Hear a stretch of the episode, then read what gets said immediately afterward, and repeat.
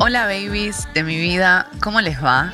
Este es mi podcast Lucía y sus gemelas y voy a hablar sobre astrología, esoterismo, feminismo y ecología y todo lo que me gusta.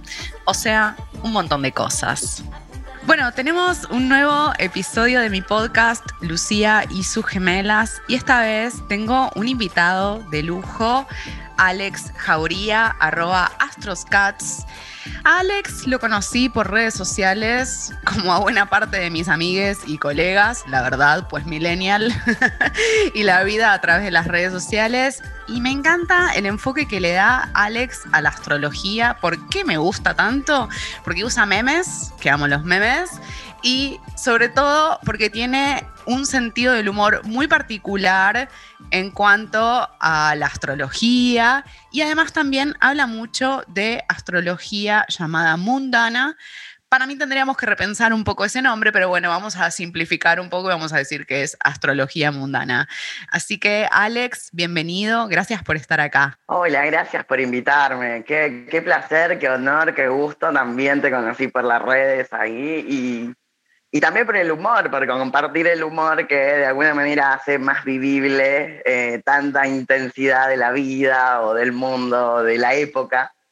Entonces, eh, es interesante ahí como el humor también es una, una herramienta más, ¿no? ¿no? No tiene que ser la única, uno tiene que llegar a la profundidad, la intensidad, pasar todos los estadios, pero también es una herramienta interesante. Bien, hermoso. Sí, yo te siento como las dos energías, ¿no? Eh, la que tiene como la intensidad escorpiana, ¿no? Y como tocar lugares incómodos y a su vez también como ir a otro registro como de mucho vuelo, de traer la novedad en la astrología, bueno, ni que hablar en las redes sociales, ¿no? Donde eh, la mayor parte de la astrología que, circula eh, está muy vinculada como al individuo, ¿no? Las características de personalidad según el signo. Eh, y vos traes como otra mirada. ¿De dónde viene un poco esto de, podríamos llamar, astrología mundana? Yo creo que, bueno, yo me formé, soy profe de historia, trabajé en las escuelas medias en San Juan, yo soy de allá, hace muy poco que vivo acá. Em, también me formé mucho en sociología, en ciencias políticas, en políticas sociales, ciencias sociales mucho. Entonces siempre como que toda mi... Eh, lo que pasa es que medio que me disgusté mucho con el labor académico, con su practicidad y, y, la forma en la que puede colaborar en el mundo. Y nada, empecé, me, me fui de eso y empecé a estudiar, de, o sea, siempre tuve contacto con la astrología, pero no de una manera formal y profunda, ¿no? Como lo que pasa es que al abandonar como hace tres años, cuatro, todo mi mundo profesional, me dediqué mucho al estudio más profundo de la astrología y yo soy autodidacta, obvio con el registro de mi privilegio en tanto de academia, eh, me permiten también en la selección de textos, en la lectura, en la costumbre de la lectura, ¿no? Porque yo soy, no sé, como que todos los días tengo que leer algo, ¿no? Y, y ese, ese es formarme y tomar contacto con varios autores. Y hoy me dedico mucho a la investigación de la historia de la astrología, de la historia oficial. Durante mucho tiempo se nos ha purgado eh, y se le ha ocultado a muchos grandes astrólogos el título de astrólogos, ¿no? No sé, Kepler, Galileo Galilei, etcétera, ¿no? Como que muchos han sido astrólogos, pero en las enciclopedias o el enciclopedismo negó ese saber. Hmm. Em, entonces, eh, creo que hay mucho que hacer, sobre todo con lo que yo llamo la era oscura de la astrología, que empieza con la Santa Inquisición. Hmm. Creo que continúa como hasta el siglo XIX-XX, donde eh, la astrología tuvo que vivir en, el, ocultismo, ¿no? Como que aparecieron muchas órdenes secretas que preservaban ese saber, entonces pasó ahí en la astrología. Y bueno, hay como en varios lugares astrólogos y historiadores que creo que es interesante también cómo reconstruimos la historia de nuestra disciplina y de, y de lo que, de dónde viene todo lo que mm, analizamos o pensamos, ¿no? Su historicidad. Entonces, eh, la astrología mundana, lo que estás obvio. Claro. la astrología mundana, sí. Sí, la astrología mundana como que entró mucho para mí en el lugar que me permitía fluir con lo que ya traía, ¿no? Creo que siempre uno lo que trae a la astrología tiene que plasmarlo y no creo que pueda uno solo estudiar astrología, ¿no? Como que también se tiene que formar en otros ámbitos y en otras perspectivas para, para enriquecer la mirada, porque sí, si no nos quedamos como en este lugar de alguien me enseñó algo y yo lo replico igual, ¿no? Y no creo nada. Eh, o no tensiono nada. Y eso también fortalece la astrología, ¿no? Los debates, eh, las contradicciones, las cosas que no, eh, hacen que una disciplina crezca, se enriquezca, se profundice. Y tantos años de represión, bueno, también nos han quitado tiempo. Entonces yo creo que esta época más astrológica tiene que ver con eso, ¿no? Con un renacer y no tanto como se suele decir una moda, ¿no? es una moda, porque la astrología existe hace miles de años. Eh, que, ahora te enterés que existen, bueno, es como si quieras que las personas trans somos una moda, no, existimos siempre, lo que pasa es que ahora vos nos ves. Eh, entonces es como, es medio ese, ese lugar más histórico, que supongo que es mi luna en cáncer, ¿no? Re, eh, re la luna en cáncer, la historia, la historia de la astrología. ¿Cómo es que llegamos hasta acá? Exacto. Todo el tiempo, ¿cuáles son nuestros orígenes? Y bueno, nada, claro, en este lugar, eh, ¿de dónde? ¿Cómo es que esto que me está diciendo que si tenés la luna así es mi vida? ¿Cómo puede ser que lo sepa? Y claro, cuando uno va a la historia, descubre que cíclicamente durante miles de años hay una tendencia eh, a que eso suceda. Entonces ahí hay como una chance, ¿no? Em, entonces, creo que la mundana tiene mucho, muchas cosas interesantes que ofrecer desde el lugar de los ciclos, de la historia, de los procesos más largos, eh, que trascienden quizás eh, la psiquis, ¿no? Porque la astrología psicológica es súper importante y ayuda a un montón de gente todo el tiempo, ¿no? Eh, pero sí tiene esta característica de, de, habitar una psiquis particular individual, ¿no? Cada persona es única, original, eh, y tiene un recorrido específico, una historia, una familia, un origen, un territorio, no sé, raza, género, de todo. Entonces, em, pero cuando queremos hacer un análisis más social o colectivo, ahí sí nos vamos a tener que correr y buscar nuevas herramientas, ¿no? Como la astrología, vos que decías, este debate de, ¿por qué se llama mundana? Eh, y para mí, para mí se llama mundana porque es como los asuntos de este mundo, ¿no? Y, no, tiene, y no tiene que ver con, tal vez el aspecto más eh, sutil o que, al que no podemos acceder con los cinco sentidos. Entiendo que tiene que ver con esto, ¿no? Por eso a mí me gusta hablar de como una astrología colectiva o mismo una astrología política, ¿viste? Que, que bueno, eso de decir política en el mundo de la espiritualidad es un montón, es redisidente, subversivo prácticamente, ¿no? Porque, ah, ¿cómo? La política va a estar vinculado a la espiritualidad. Y bueno, sí, y sí, ¿cómo no?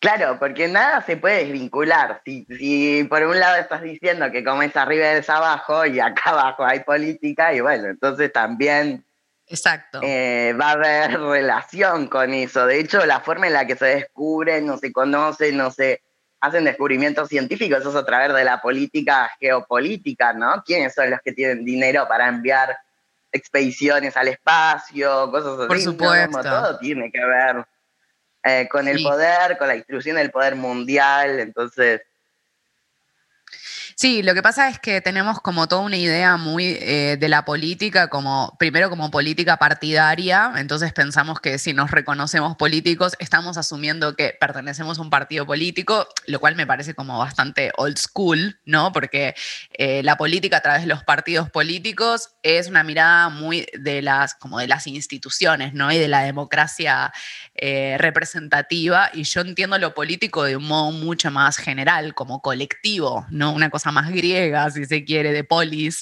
Eh, entonces, como todo lo que hacemos y todo lo que decimos, lo hacemos desde una posición política, aunque no, no, aunque no lo reconozcamos como tal, ¿no? Pero bueno, eh, vos como astrólogo trans, yo como astróloga mujer, bueno, estamos hablando desde un posicionamiento, ¿no? No es lo mismo ser varón trans que ser mujer, que ser mujer negra o ser eh, un astrólogo varón blanco europeo, no es lo mismo. Y eso es una posición política.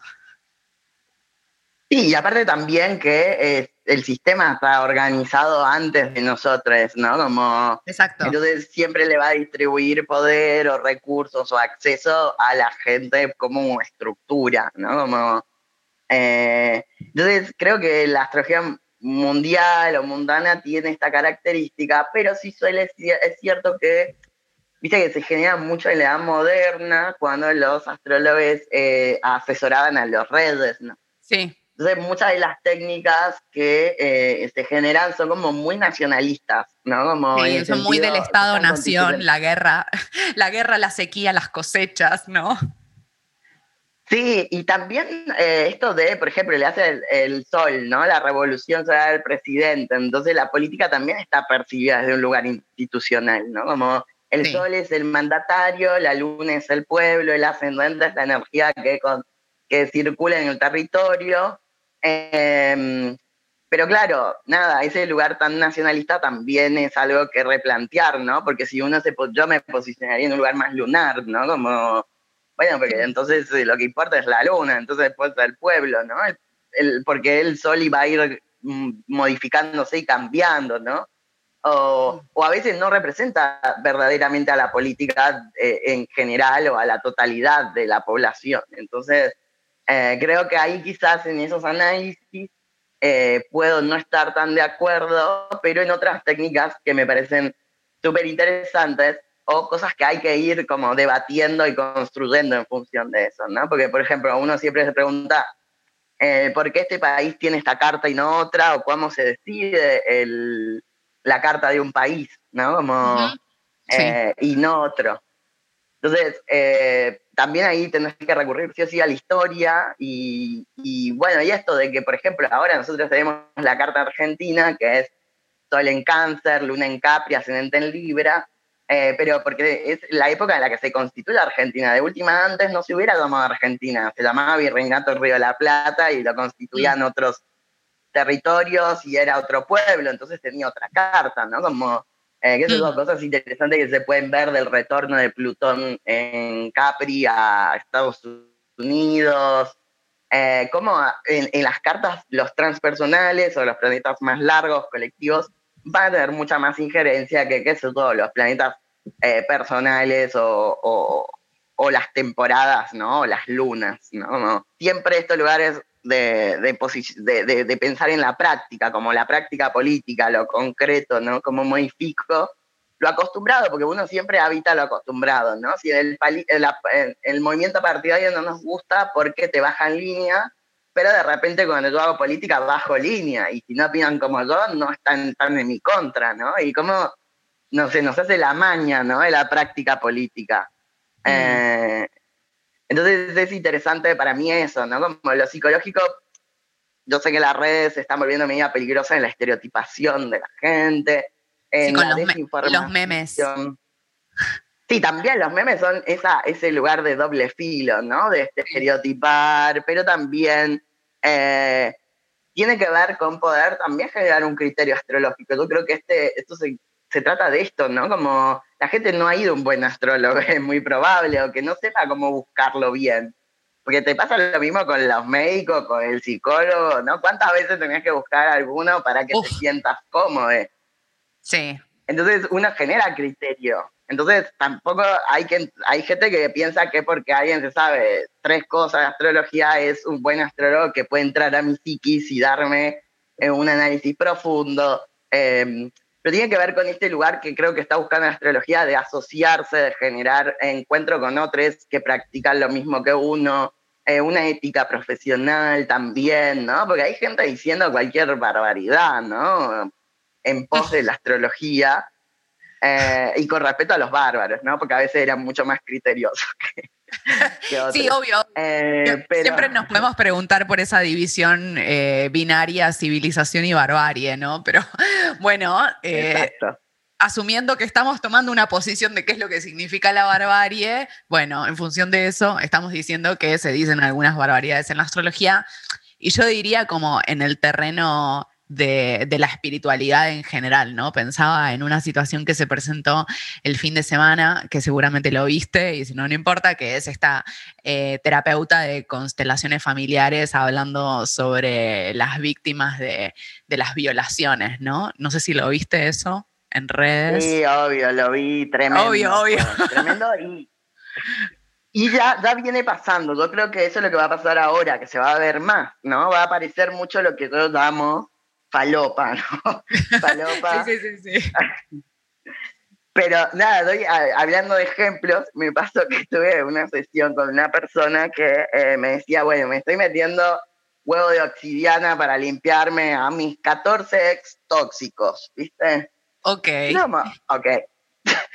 que lo que se repite de 14 tóxicos es vos. Eh, quizás, em, quizás haya que pensar en tu posición y como también aparece también este lugar de quién te gusta, cómo, para qué. Quizás vos tenés algo que ver, ¿viste? Como.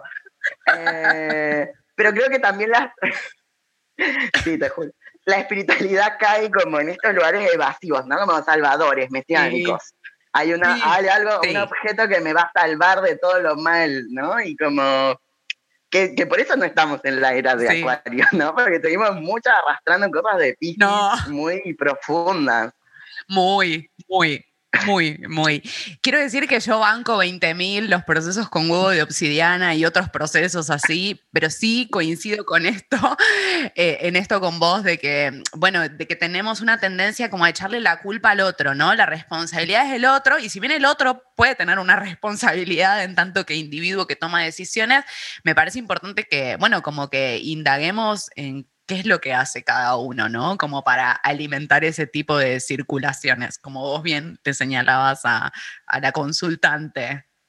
Eh, pero me parece que es como lo más difícil porque entramos en una lógica muy de como la espiritualidad más eh, fast food, ¿no? Como, bueno, hay algo de esto que me va a salvar y bueno, sí, eh, todos los demás son tóxicos, entonces ahora tomo la piedra de obsidiana o tomo ayahuasca o no sé, hago 58 terapias y entonces ahora ya resuelvo todo. Un poco como, no sé, pienso en Alberto Fernández diciendo, bueno, ahora se terminó el patriarcado. Bueno, ¿really? ¿Cómo te parece?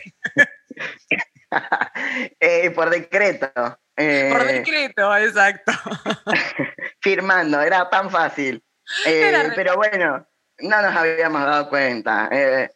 pero bueno, sí creo que tiene que ver con la construcción de una crítica y que puede caer en este lugares tan culposos, ¿no? Hablando de esto, si estoy mal yo, quiere decir que soy lo peor del mundo, ¿no? Otra vez el absolutismo. Y es como, quizás en realidad hay una cosita tuya que que podés cambiar el mecanismo, ¿no? Todo lo demás no, no se invalida. Eh, pero bueno, también tiene que ver cómo construimos eh, quizás más este lugar más, ah, me gusta mucho pensarlo en el anime, los, los maestros, obvio, eh, aparecen como mm, asiáticos o orientales, dándote un consejo que en realidad es como una frase que vos decidís cómo tomarla, ¿no? Y cómo resignificarla. Porque el cliente tiene esto de quererte dar pasos, ¿no? Como 12 pasos para dejar la bebida, 12 pasos para ser feliz, o sea, como una receta muy método aplicable, ley universal, y eh, siempre va a ser situado todo lo que hagamos. Entonces, eh, cómo lo situado también puede partir de lo individual, pero también situarse en una comunidad, en un territorio, en, eh, y se va como sectorizando, ¿no? No es perder que existe, es verdad, ¿no? Un cosmos gigante, pero como se va interseccionando, particularizando y organizando en, eh, en cosas más específicas, ¿no? Entonces, el individualismo genera una gran, un gran conflicto dentro de la astrología, porque es me, me salvo yo, ¿no? ¿Cómo, ¿Cómo puede alguien estar sano si todo está como derrumbándose o estar ¿no? Como, pero tampoco romantizar la miseria, ¿no? Y el pasarla mal, ¿no? Como... Eh, entonces, eh, estamos como en, muchos debates que nos tenemos que plantear como profesionales, ¿no? De la astrología, em, y se van a dar solo en comunidad, ¿no? En, los encuentros. Sí, por completo. Eh, bueno, Alex, qué gusto charlar contigo. Esta conversación hiper aérea, plutoniana, me encantó. Un placer. Muchas gracias por invitarme y también la pasé re bien charlando, hay que juntarnos a tomar mate más. Sí, sí, sí, que vivimos en el mismo barrio, me encanta, nos juntaremos y cada uno con su mate. Y sí, porque hay que tener cuidado porque hay como dos cepas de COVID. Eh, pero bueno, nada. Eh, cuídense, eh, usen tapaboca, protección de todo tipo y no se relajen que el COVID no se ha ido. Pero nada, gracias por la invitación. Gracias, Alex. Muchas gracias. Un beso enorme a todos los que escuchan. Chao, chao. Un beso, un abrazo.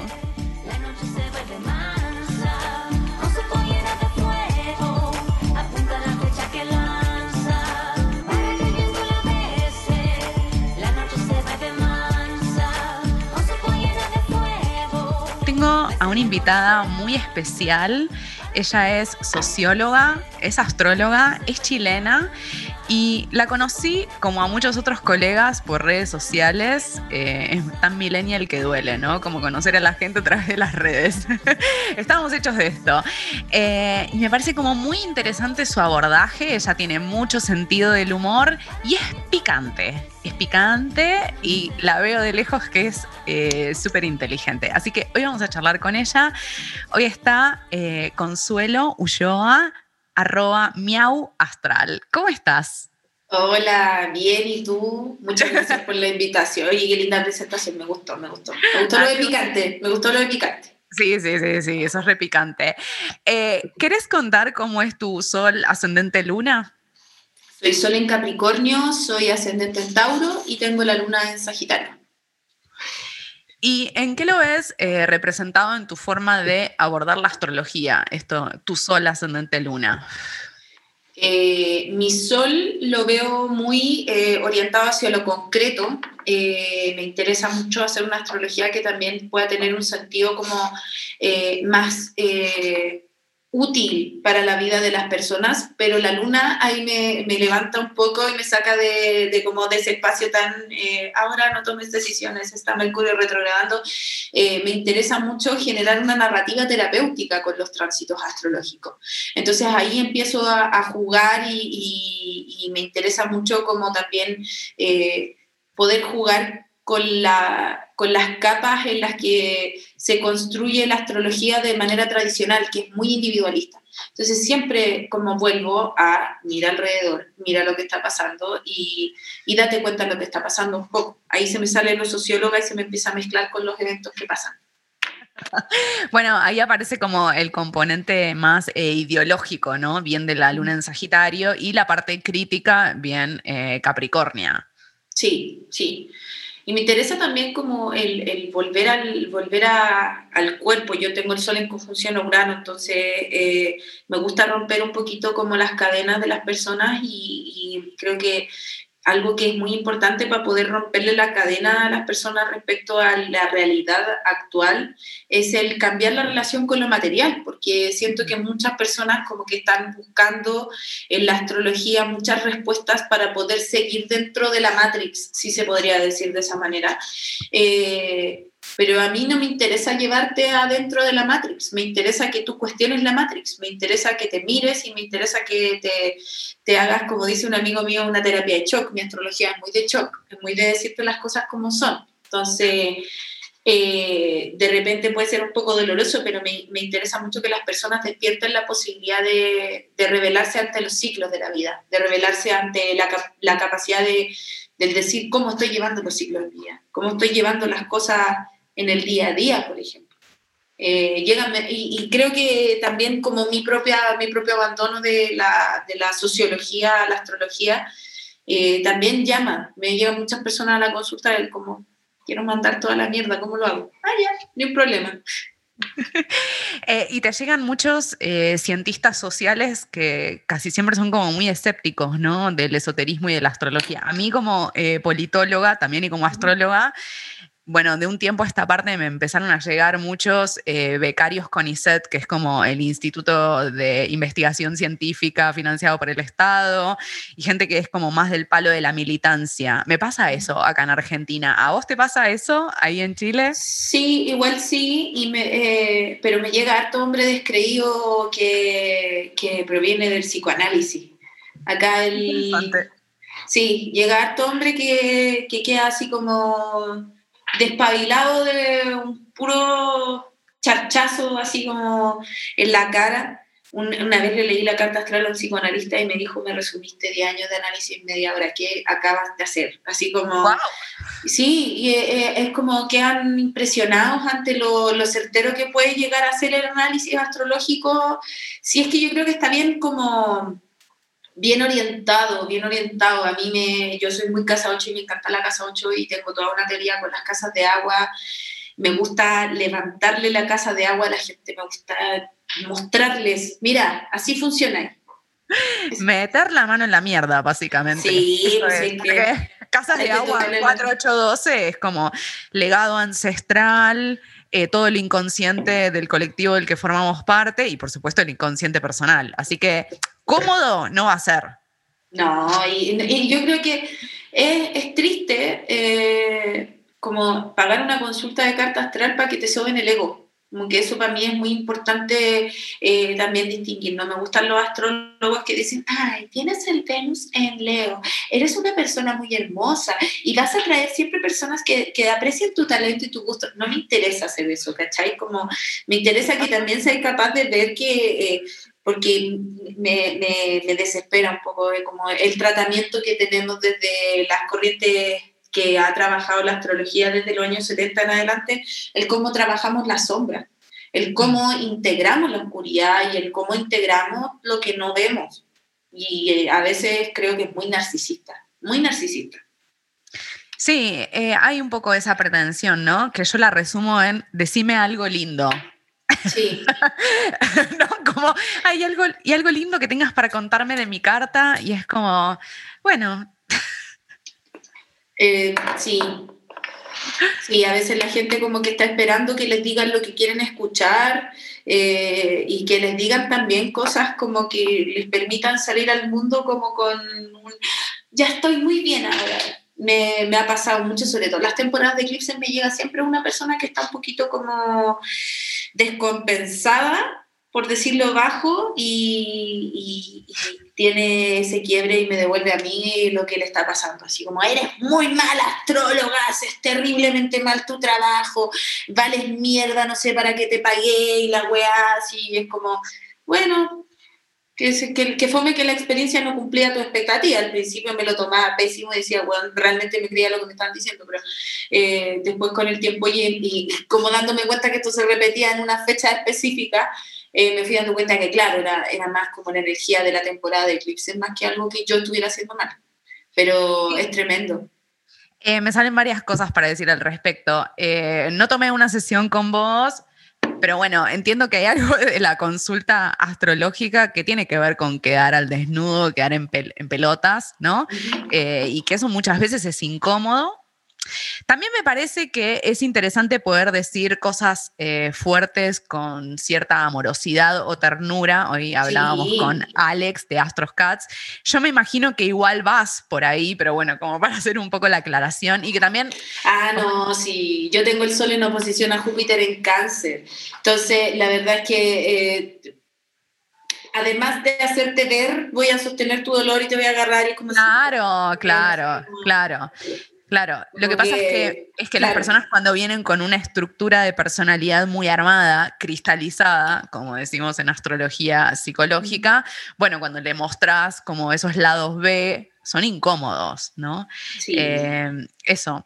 Y por otro lado, algo que pensaba es que esas personas no sé por qué fueron a parar con vos, quiero decir, porque si van, porque alguien les recomendó que vaya con vos, bueno, esas personas seguramente tuvieron la misma experiencia de que tenés una forma como muy, no sé, cruda, sincera de hablar, y si llegaron por tus redes sociales, me parece que es muy obvio que también tenés esa personalidad. Sí, pero la verdad es que no sé qué, no sé qué pueden haber estado agarrando, pero pero a veces también de repente les sirve, o sea, no sé, eh, una vez el año pasado me llegó una, me llegó una policía a leerse la carta astral conmigo, fue una de las últimas cartas que hice en persona.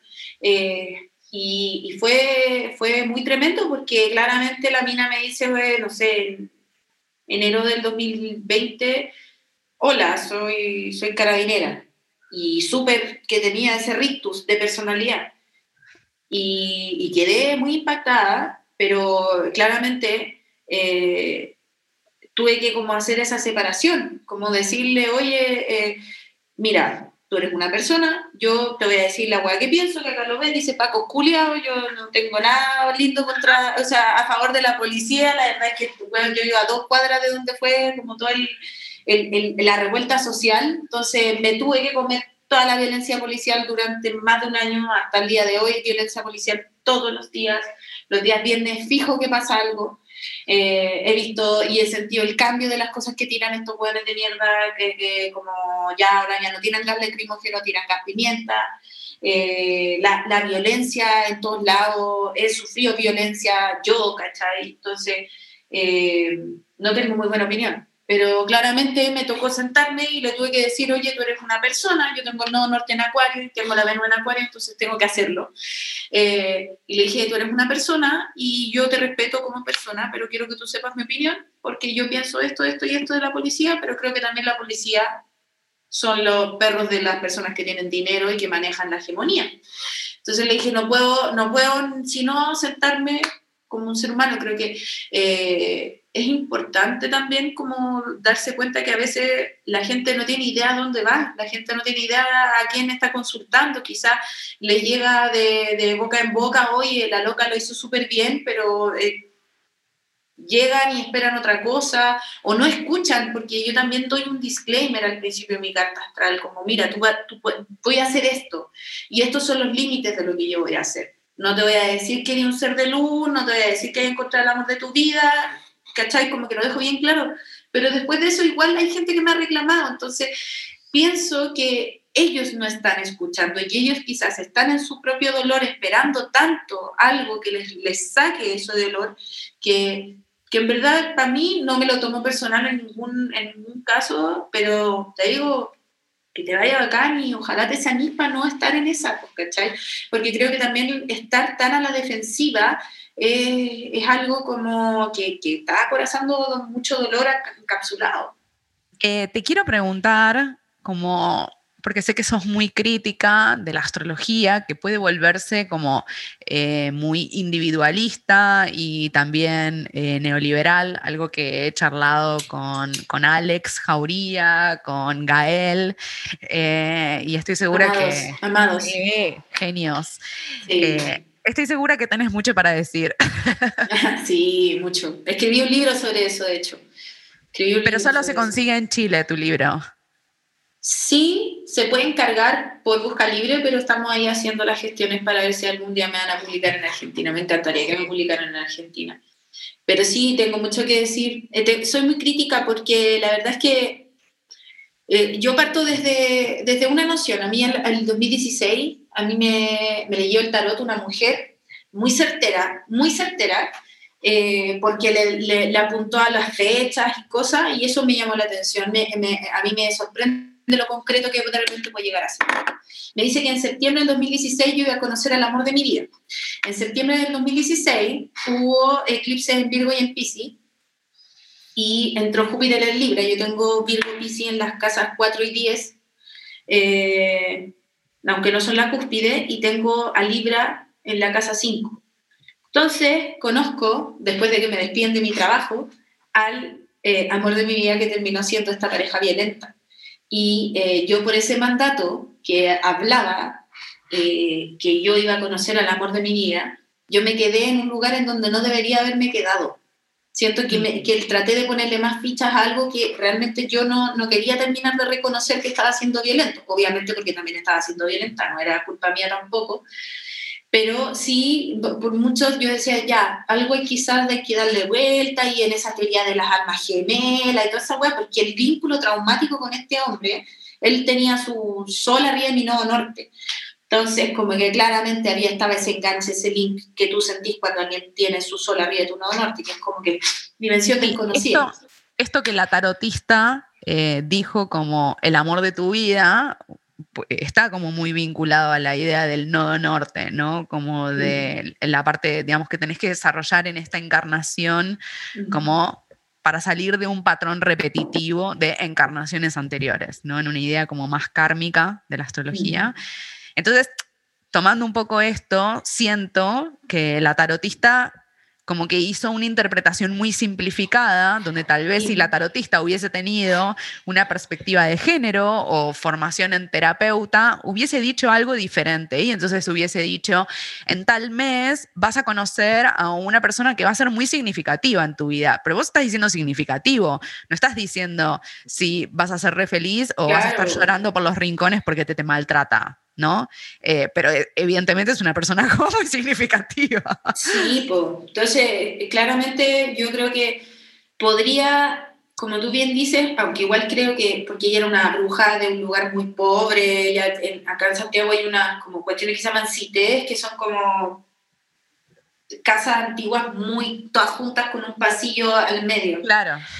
Entonces, como eh, ella vivía en un lugar muy pobre, entonces claramente su, su educación al respecto de la magia era, era una cuestión como súper, eh, er, muy poderosa porque lo vio, pero muy rudimentaria también, ella leía el naipe español, pero tú te mueres, o sea, la, la, manera en que me describió a mi familia y la relación con mi familia, era, las cartas lo mostraban, me dijo todo como a nivel descriptivo, pero a nivel predictivo, eso que hizo fue muy dañino, porque me quedé en un lugar en donde debería haber arrancado, porque decía, oh, no, es que, es que esto es el amor de mi vida, yo tengo que pasar por esta weá y, y el amor de mi vida eh, tiene que tener, muy en amor romántico, como estas pruebas y de crecer y la, la, gente como explica las almas gemelas, que son almas que se encuentran, y eso es tóxico, o sea, es súper tóxico.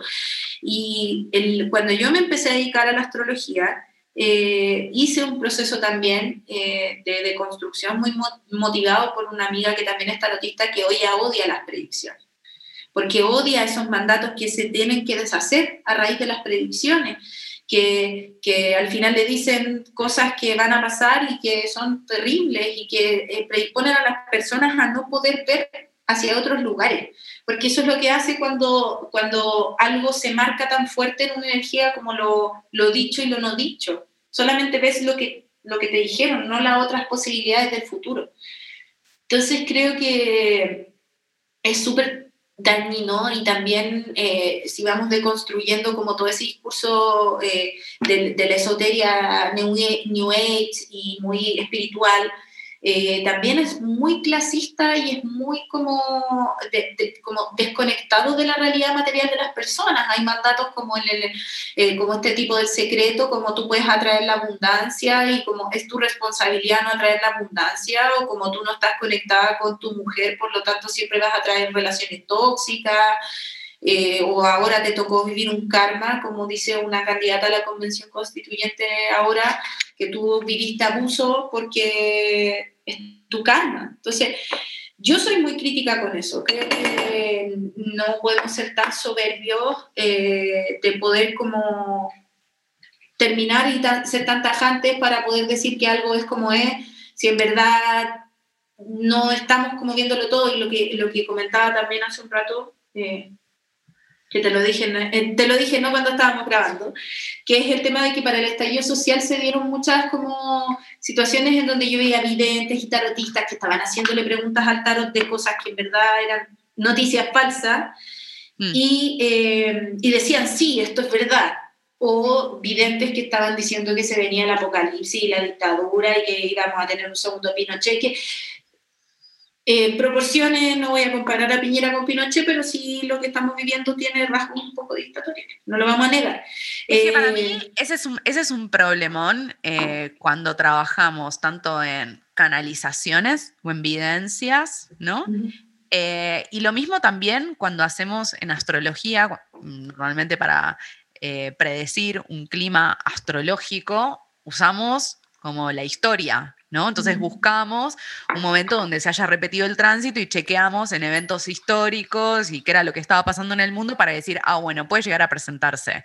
Entonces, muchas veces lo que hay que hacer es registrar, bueno, cuál es la singularidad del momento, ¿no? Entonces, una cosa es una dictadura al modo eh, finales de la década del 70, 80 en América Latina, donde había un montón de dictaduras, ¿no? Y la cosa era muy de la violencia militar y los desaparecidos, que es una historia que Argentina y Chile comparten.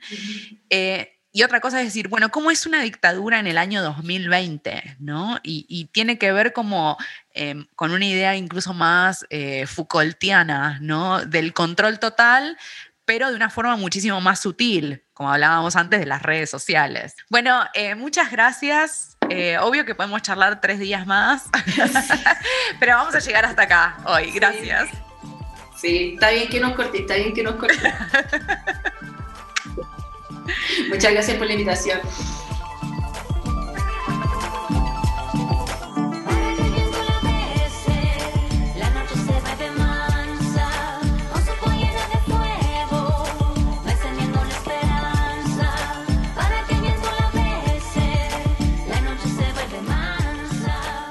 Tengo un invitado brillante. Para mí es súper inteligente, está muy formado. Me encanta que sea autodidacta de la astrología, además, eso me parece un montón. Y es un verdadero nerd de la astrología y además te dice todo, te canta a las 40 en las redes sociales, está ahí eh, dando sus batallas. Hola, querido Gael Policano Rossi, ¿cómo estás? Bendiciones a todos, ¿cómo están? ¿Me conocen como Astromostra? Bendiciones. Me conocen como Astromostra, eh, trayendo un poco de astro y un poco de mostra a, por aquí. Es como mi gemela también, también, en ese sentido. Claro. Para, Lucía, claro que también. Es, es un juego de gemelas esto. Amo. Claro, es eh, un poco como de tu ascendente Libra, ¿no? Tu dualidad interna sería como Gael y Astromostra. Absolutamente, absolutamente. ¿Cómo son las gemelas de Gael? Em, yo pintaba unas gemelas de adolescente cuando fui a un colegio de arte eh, con mi amiga Laura, que le mando un beso. Allá en la Patagonia hice un secundario de arte, eh, que era jornada completa, el polivalente. y una de las cosas que me gustaba era pintar, pintaba con acrílico igual, y me gustaba el linóleo, también hacía grabados, nos divertíamos bastante.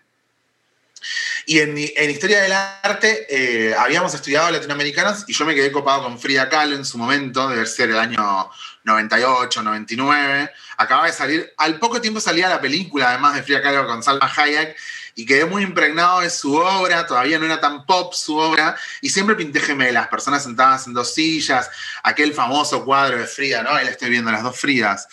Eh, y esa idea del autorretrato además me importaba mucho porque el autorretrato es múltiple, fragmentario como nuestra identidad, que está llena de recortes, que está llena de citas, que está llena de citas y de, y de otros y de espejos y de por quién fuimos vistos.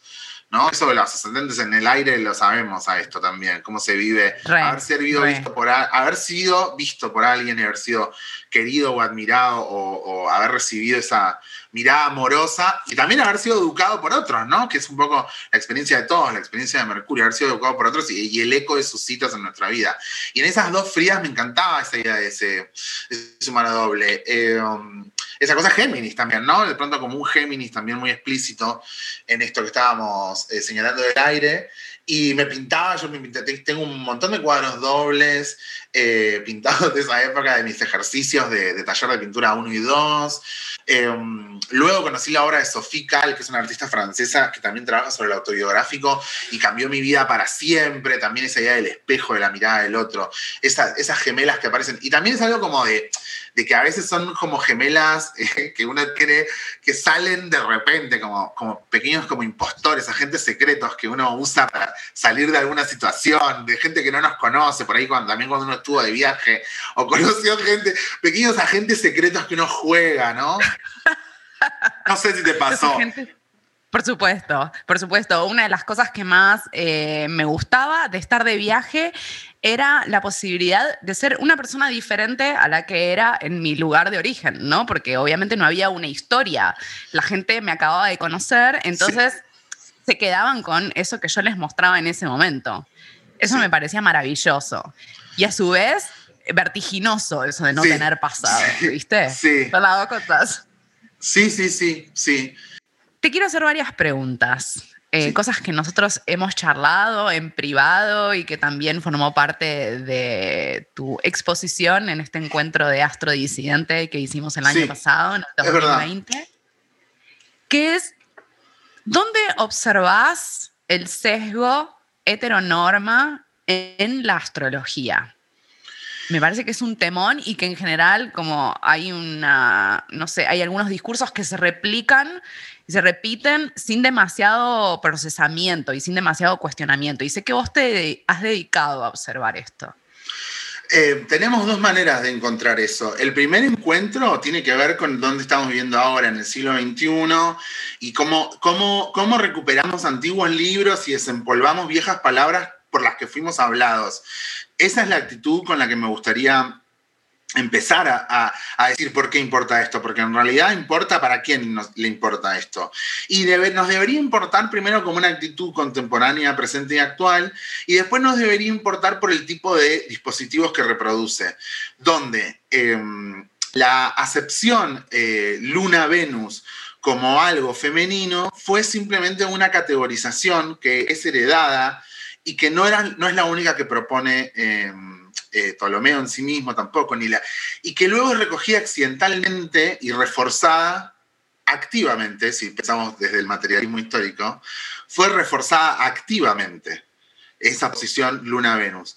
Siendo que hay un montón de otros elementos del zodiaco que son húmedos y no son femeninos, y otras acepciones que el mismo Ptolomeo describe cuando escribe el libro Tetrabiblos, cuando, cuando se mete en este asunto. ¿sí? Entonces, esa, em, eso que fue reproducido activamente eh, tiene dos problemas. El primero que tiene que ver con las, atribuciones y las acepciones que de eso depende. Y el otro, la idea de lo honorable y lo saludable, que son dos temas que, aunque no parezcan, están en la base de algunos aforismos de la astrología, de lo que es saludable, de lo que es honorable mm. y de lo que está disponible para vos. ¿No? La, la primera acepción, sobre qué es lo que está disponible, como lo femenino, como una categoría económica también, como puede pensarlo Silvia Federici. Lo femenino como una categoría económica también. ¿Entendés? Y bueno, Venus, para mí Venus es el capitalismo. Yo, yo, lo planteo así en realidad. Empecemos por ahí, digo, o sea, empecemos por otro lado, pero bueno, ¿no? Pero ahí me dicen, esta es la discusión que hay ahora en este momento, porque el problema con esto es el, es el siguiente, ¿qué? ¿Acaso la categoría económica precede o es más importante que la categoría femenino, masculino o comercial? O sea, ¿cómo organizan esto? Ah, entonces, ¿a vos te importa más la clase que el género? Sería la pregunta, ¿no? En este caso. ¿No? ¿Y pues, para qué vamos a bueno, discutir? Son categorías interseccionales, ¿no? Ajá. Y bueno, yo estoy más parado ahí, pero me retrucan con eso a veces. Así que bueno, esa es la observación, ¿no? Entonces, ¿qué es lo que está disponible? Y yo em, hace poco saqué un video que se llama Astrología y Género, que es como eh, que, retomo la, exposición que di en el encuentro de Astrología disidente con Mechi y Diore y con vos, que estuvo buenísimo, y expando, ¿no? En partes donde no puedo expandir, expando. Entonces, claramente en Venus, en conjunciones Venus y Marte encontramos cosas que reproducen estereotipos de género, que reproducen em, eh, eh, categorías sumamente opresivas y fatales. Eh, ciertas posiciones de la luna a lo largo de las casas son, eh, tienen aforismos que literalmente están diciendo que lo más saludable para una mujer es que se quede en la casa toda la vida. ¿Entendés a lo que voy? Por completo, sí, como lo más saludable, Lo más saludable es que no, no tengas vida social, una cosa así. Sí, Sí, ese es un poco como un discurso que se da en el mundo esotérico en general, ¿no? Como eh, tenés que mirar hacia adentro, las respuestas están en tu interior, como mucho de cultivar el mundo interno, que por un lado me parece necesario, pero que nos lleva al aislamiento y a un lugar y a un registro muy individualista también.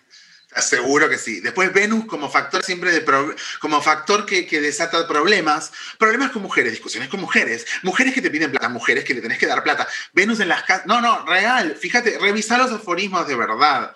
Los que son más, eh, todavía menos filtrados por. No, y hasta incluso los más hippies de los 80 y los 90 las tiran a veces, también las tienen también lo refuerza ese New Age más 80-90, también lo refuerza. Algunos grandes autores, cuando se meten, se meten con tal pluma y con tal habilidad que ni te jode lo que te está proponiendo, ni te jode.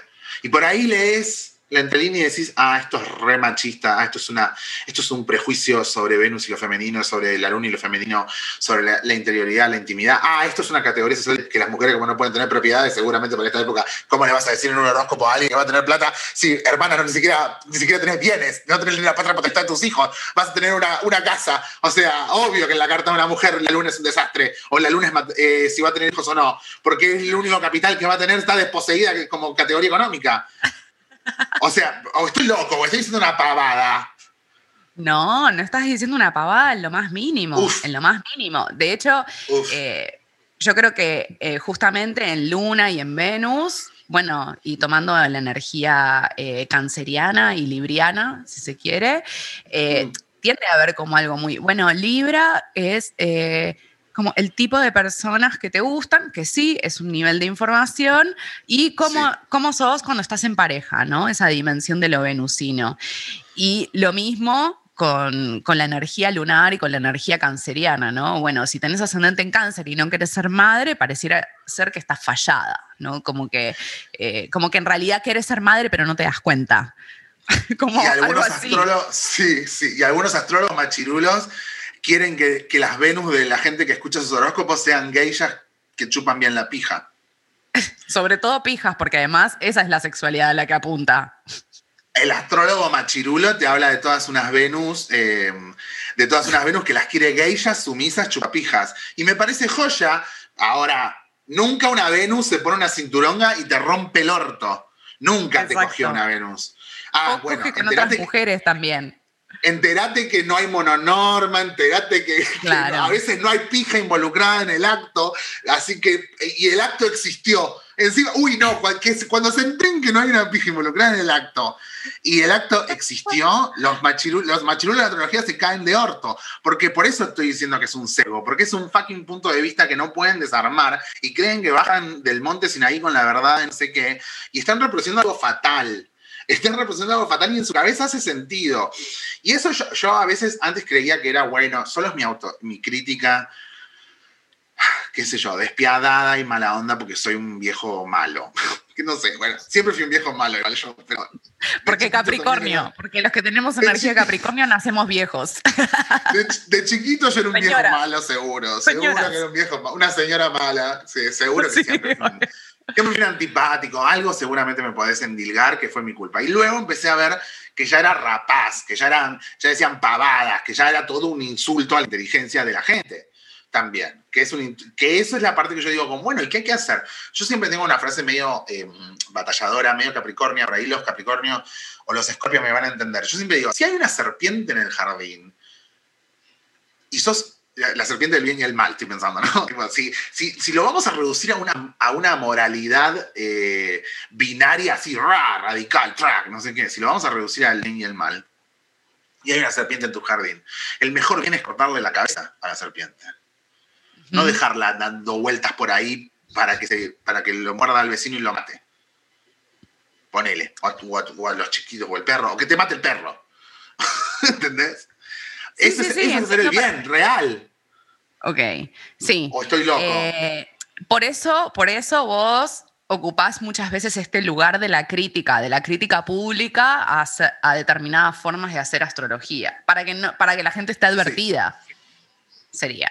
Lo hago, lo hago como, sí, como, tocando una pandereta en la plaza también, porque por ahí después ni me dan bola y por ahí esas cosas salen bárbaras después, ¿viste? Pero bueno, parecen también ataques personales. A veces seguro se lo va a tomar, alguien se lo va a tomar a mal. Pero yo estoy diciendo lo que estoy observando. Seguro que todos necesitamos un escrutinio profundo de nuestro discurso. Seguro que todos lo necesitamos. Y bueno, y estamos trabajando en eso, no pasa nada. O sea, qué sé yo, te, te, estoy usando de ejemplo también. Por ejemplo, yo leí hace poco unas, cosas de un, de un, Instagram que eran eh, literalmente revictimización. O sea, de cada, eh, de cada procedimiento lunar que explicaba, que además la juzgaba como las mejores y las peores lunas. Que eso yo sé que es algo que te ofendería muchísimo a vos. Porque tenés un libro de la luna. Yo, sé que tenés un libro de la luna que te ofende mucho esto. Un montón. Las mejores y las peores lunas, sí, sí, y a mí me pone mal por la gente que lo leyó. Este, eh, las mejores y las peores lunas, y, en algunas literal estaba usando la astrología para revictimizarte de violencia doméstica y de cosas que no voy a ni pronunciarme. Eh, sí, como que te la daba vuelta que era tu culpa, que era porque como tu luna es así, o sea, cagate. Real, no, no, estoy jodiendo, Lu, no estoy jodiendo. No, ya sé, ya sé que no estás jodiendo, estoy, estoy pensando en cosas que, que, que, pueden llegar a pasar, ¿no? En la astrología y que lo he escuchado mucho en discursos eh, como de una astrología llamada humanista o psicológica incluso, ¿no? Y yo siempre cito esto de eh, como de la dinámica del abusador y el abusado, ¿no? Como si las dos personas estuvieran en igualdad de condiciones, ¿no? Entonces, bueno, eh, un polo necesita al otro para existir. Bueno, y pero entonces, ¿qué hacemos? Como... y sí, claro, efectivamente, una persona una persona que es violenta necesita una persona a la que dedicarle esa violencia, pero es como no podés poner eh, a, las dos situaciones en el mismo lugar. No, no, no deberías, no deberías además. Y, el mismo, la misma palabra eh, astrología psicológica ya me dan unas curiosidades de, a ver esas bibliografías, quiero ir a la parte de atrás del libro, ni lo voy a leer al libro, voy a agarrar, a, ver la parte de atrás donde dice bibliografía, a ver la cita, la página donde, a ver, donde me gustaría sentarme a ver de qué psicólogos, de qué psicólogo salió esa psicología, porque ya me está dando miedo esto. Así que me sentaría ahí como a leer.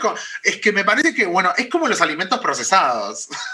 Sí, bastante, bastante. Sí, es como la, la astrología plástica, llena de colorcitos y conservantes.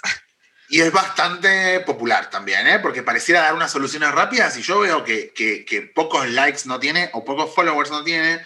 Um, me gustaría que, se que nos tomemos un, poquito más de tiempo. También creo que las personas no son tontas, esa, es la, parte en la que voy a confiar siempre, de que si este astrólogo me está haciendo sentir mal, naturalmente voy a orbitar, eh, orbitar lejos de esto que me hace ruido. ¿sí? Voy a terminar orbitando lejos de esto que me hace ruido o que me baja la autoestima o que me, hace, o que me asusta, ¿viste? Hmm. Eh, como este youtuber que vi hace poco que para la segunda quincena de enero hablaba de los peores tránsitos del año, la cosa más fea que vio en su vida. Hacía gestos para no nombrar cosas, hacía gestos, y porque YouTube detecta algunas palabras, entonces hacía gestos para no nombrar cosas que YouTube le habría censurado del video. Trayendo el apocalipsis, estamos a 2 de febrero de 2021, no pasó nada, la vacuna anda bárbaro anda todo bárbaro, nadie se tiró un misil, no pasó nada, hermano, no pasó nada. ¿Y de qué te sirvió ese clic del apocalipsis? ¿No? Eso es lo que yo le digo, el discurso del apocalipsis, que eso es algo que se está usando mucho en la astrología eh, últimamente, ¿no? Que me parece más, un truco más viejo que, el telón de teatro, me parece retro. No, porque además... no sé, digo... Sí, sí, sí, sí, sí. Eh, yo eh, tengo un discurso apocalíptico, pero no ese. El mío va por el lado de la crisis ecológica. Quiero decir, eh, en ese sentido. Pero después están los otros, que son como los otros discursos apocalípticos, que son, bueno, como si vibras alto vas a zafar, ¿no? Esa sería como un poco la conclusión. Y ese me parece que es el problema, en realidad. Hay una tarotista, hay una tarotista youtuber recontra popular que predijo que Estados Unidos crasheaba, que se caía todo, que se reventaba todo que se caía la bolsa en octubre, que, o sea, Apocalipsis de. eh, sí, para mí el apocalipsis es recapitalista porque ¿qué es lo que pasa cuando yo te digo se termina todo, viene Mercurio retrógrado, se vienen todos los problemas, se viene todo junto? A mí me dan ganas de salir a consumir. Entonces yo salgo a comprar porque no sé, porque salgo a comprar provisiones porque se termina el papel higiénico, salgo a comprar comida verdad. porque viene Mercurio retrógrado, salgo a comprar un celular nuevo porque el astrólogo me lo dijo. O sea, como que yo tengo como una compul... No sé, por ahí soy yo. tengo como que... No, pero pasa me- eso. Cuando me tiran el apocalipsis es como que tengo que poner plata para que el apocalipsis no venga. Algo así me parece como en el fondo. Entonces, como el discurso apocalíptico me parece fatal. Bueno, no voy a decir los nombres porque después les voy a dar clics y likes a esta gente. Pero esta No, no, no, mejor sin la- nombres. La mira muchísima gente y siempre, es- siempre es el fin del mundo, el apocalipsis, vienen los aliens. Bueno, todas unas cosas bomba. Después este youtuber que, que hizo unas predicciones de la quincena que, bueno, madre mía, era... eh, o sea, se caía el mundo y la María Santísima y no sé cuánto, no se cayó nada. Eh, y así me parece como que estamos, estamos como en un contexto de mucho ruido, ¿no? Y en ese contexto de mucho ruido, cuando yo eh, señalo estas cosas, lo que entiendo es que simplemente le estoy poniendo como un pin arriba. Si me cuesta algo del orden de lo personal después que esta persona se enoja conmigo, bueno, I'm sorry for you, girl. Sí, I'm sí, sí. sorry for you. Tu problema, baby. tu problema.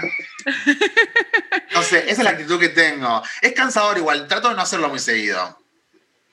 No, a, a mí me parece que lo más interesante tal vez es eh, no hacer críticas tan personalizadas y decir eh, fulanito o menganito, sino más bien como una crítica a posicionamientos y a discursos, ¿no? Seguro. Porque también, claro, porque, eh, porque me parece que claramente, bueno, excede a la persona y a su vez la persona lo replica, ¿no? Siempre es esa complejidad entre si es culpa del sistema y de algo más grande o, o- o hay protagonistas Mm. de eso. Claro, si uno va a la base, bueno, sí, sí, si uno va a la base también todo está, está en un gran malentendido, ¿no? Y esto no es solamente, bueno, los argumentos que usé igual son argumentos como, son como posturas ideológicas en realidad, no, no, no critico el éxito a nadie porque creo que el éxito siempre es producto del trabajo, soy de Capricornio. Así que no, no, no es esa la razón. Y no te voy a decir, no me gustas porque sos gorda. ¿Entendés? No te voy a decir, no. O sea, no te voy a criticar porque me parece, porque, no sé, porque sos visco. ¿Entendés? Ay, te odio porque sos feo. No sé qué. No, no estoy haciendo eso. No estoy diciendo una barbaridad. Estoy diciendo una cosa Claro. objetiva de algo que dijiste.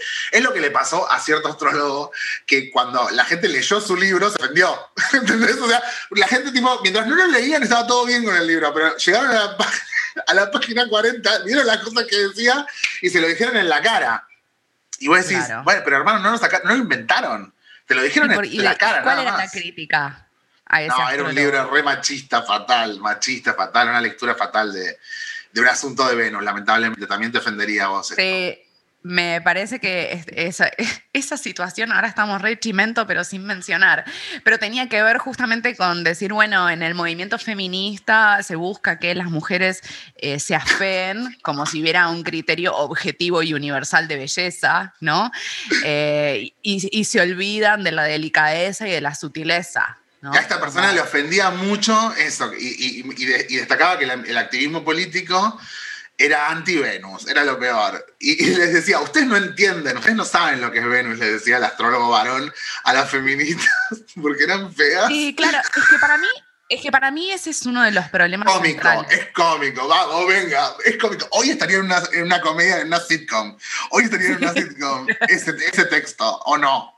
Sí, re, re, re, re podría ser un personaje, además, tipo eh, eh, imitación de gurú New Age, ¿no? Como también, como el estereotipo del gurú. Absolutamente, absolutamente. es que para mí el, el gurú New Age es un personaje conservador, por estas lógicas de, de heteronorma, por estas reglitas, por este poder, por este modelo basado en el dato. El, el, el New Age tiene una gran cuota conservadora, cis, cis, pro familia. Sí. cis, eh, anti-trans, pro familia, compet, o sea, de heterosexualidad compulsiva, ¿sí? Como que, y mononorma, y mononorma, tienen que reconocerlo y listo. Lo aceptan y listo. Sol y luna, papá, mamá, o sea, basta. Sí, es que para mí eh, uno de los temas centrales es que justamente ellos se posicionan bien al modo neoliberal en un lugar que llaman apolítico. Y eso es lo que me parece más peligroso. Eso Porque que además justamente- es mentira. que además es una mentira. No, es que por supuesto que es mentira, en eso estamos completamente de acuerdo, pero el problema es que hablan, dicen lo que dicen desde un lugar donde, no sé, como si no hubiera un posicionamiento, como si no estuvieran situados, como si estuvieran en una dimensión donde no hay tiempo y espacio, ¿no? Ese es el problema central de estos discursos. Y no es tan obvio a primera vista, no es tan obvio a primera vista que está sucediendo esa, eh, por decirlo, bueno, voy a usar un término muy de les, muy de toda esa cosa, ese borramiento, ese deliberado borramiento. Eh, es suficiente, más que suficiente con todo lo que hemos charlado en el día de hoy. Eh, muchas gracias, por haber aceptado esta invitación, un lujo. muy formado en un montón de cosas, amo eso. Amo, amo, amo. No, gracias. La paso muy bien conversando con vos. La paso muy bien conversando con vos, Lu. Gracias, gracias. Yo también, un placer. Eh, es como una red gimnasia mental, ¿eh? Tipo, hay muchas cosas así, sentido del humor, amo. Todo, todo lo que Géminis ama. Qué bien. Amamos, amamos. Eh, así que gracias. Bueno, hemos llegado al final. Gracias por estar ahí y por compartir este podcast con tu gente querida. Quiero contarte que el trabajo de edición de este podcast está a cargo de mi querido amigo Alejo Lafogianis y la cortina musical es del tema Portales de Calima. Un abrazo muy grande, les quiero infinitamente.